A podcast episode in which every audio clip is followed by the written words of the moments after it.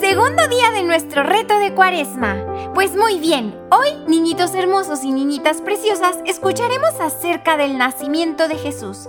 Para esto, prestaremos muchísima atención al Evangelio según San Lucas, capítulo 2, versículos del 1 al 14. En aquella época, el emperador Augusto publicó un decreto ordenando que se hiciera un censo del mundo entero. Este primer censo se realizó cuando Quirino era gobernador de Siria. Entonces todos fueron a inscribirse, cada uno a su ciudad de origen.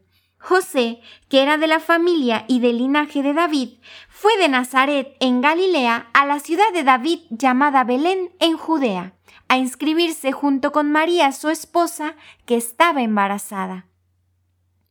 Y ocurrió que, mientras estaban allí, a ella le llegó el tiempo del parto, y dio a luz a su hijo primogénito, lo envolvió en pañales y lo acostó en un pesebre, porque no había lugar para ellos en la habitación.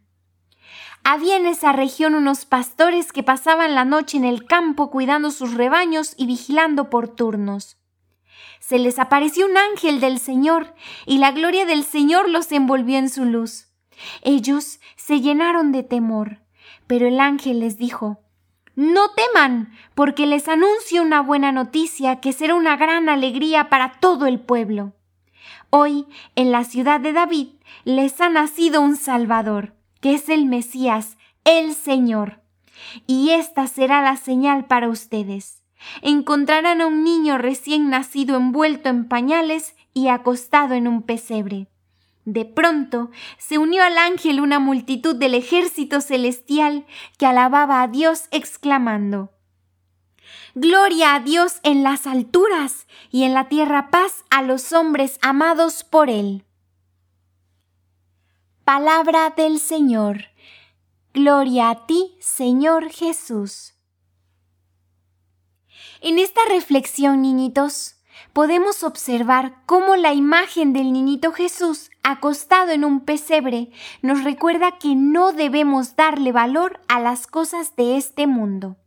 Tal vez muchos de nosotros estamos tan acostumbrados a la idea de que Jesús, el Rey del universo, nació en un granero y que su cunita era un comedero para animales, que tal vez esto ya no nos sorprende, pero tenemos que seguir maravillándonos. Jesús, quien es nuestro mejor amigo, existió con Dios desde el principio de los tiempos.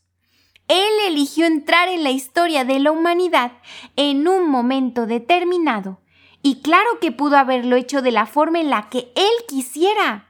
Pudo haber descendido de las nubes, rodeado por un ejército de ángeles. Pudo haber nacido de una reina en un castillo, rodeado de oro y fama.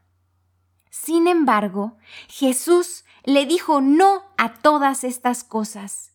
Él eligió la pobreza y ser rechazado incluso antes de nacer. Jesús nació en un establo y Dios Padre envió a los ángeles para que proclamaran el nacimiento de su Hijo a los pastorcitos, que, ¿qué creen? También eran rechazados por la sociedad de la época.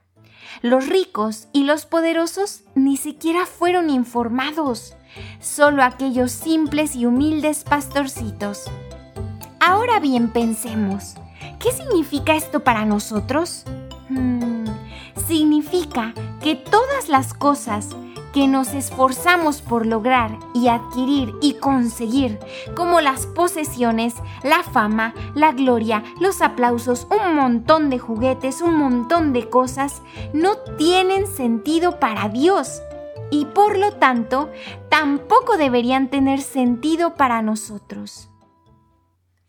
Muy bien, niñitos, ha llegado un momento especial de cerrar los ojitos, abrir el corazón y disponernos a este momentito de oración. Oh amadísimo Jesús, quien eres nuestro mejor amigo, por favor, enséñanos a valorar lo que tú valoras y no lo que el mundo valora.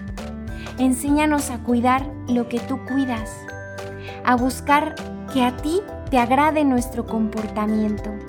Ayúdanos, por favor, amadísimo mejor amigo Jesús, a ser como tú, a ser humilde, a ser tierno, a no buscar la fama ni el dinero, sino a portarnos bien y sobre todo a amar. Amén.